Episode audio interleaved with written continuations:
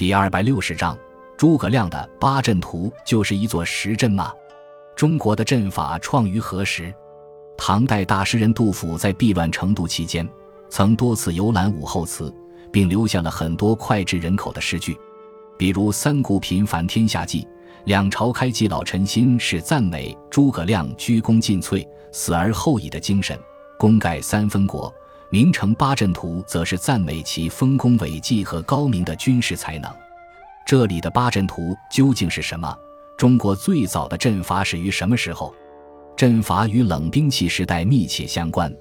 在中国漫长的氏族社会时期，部落之间经常发生斗殴和流血冲突。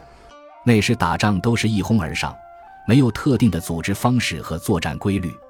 据说最早的阵法始于黄帝时期。当时为打败蚩尤，皇帝曾得九天玄女传授兵书和阵法。进入奴隶社会后，奴隶主为巩固统治和掠夺更多的奴隶，开始注重利用阵法来提高军队战斗力。有史可考的阵法源于商朝后期，当时编制了左、中、右三师。从三师的命名来看，军队已经采用固定的阵型。公元前一千零四十六年，武王伐纣时。周师三百五十城，陈于牧野，陈通阵。阵法的普遍使用，则是在春秋战国时期。当时的很多兵书都记载了各种军队排兵布阵的方法，如六韬，相传为姜尚所作，但有后人考证为汉或战国吴子，战国名将吴起所作《孙膑兵法》等。后代唐太宗与李卫公问对，深研阵法。南宋岳飞留有兵法残篇，讲授阵法。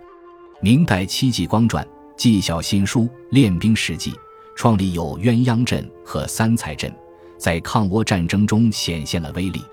其中最有名的还是八阵图。此阵法在唐朝时传入日本，成为日本各种阵法的起源。八阵图相传为诸葛亮所创，《三国志·诸葛亮传》记载：亮长于巧思，损益连弩。木牛流马，解除其意；推演秋法，作八阵图，贤得其要云。《三国演义》中也有大量关于八阵图的描述，其中非常有名的是诸葛亮在鱼富浦力拒时阵一组东吴追兵，陆逊误入阵中，差点没有走出来。八阵图是行军打仗的一种阵法，诸葛亮按照太乙方位确定为修、生、伤、度、景、死、经。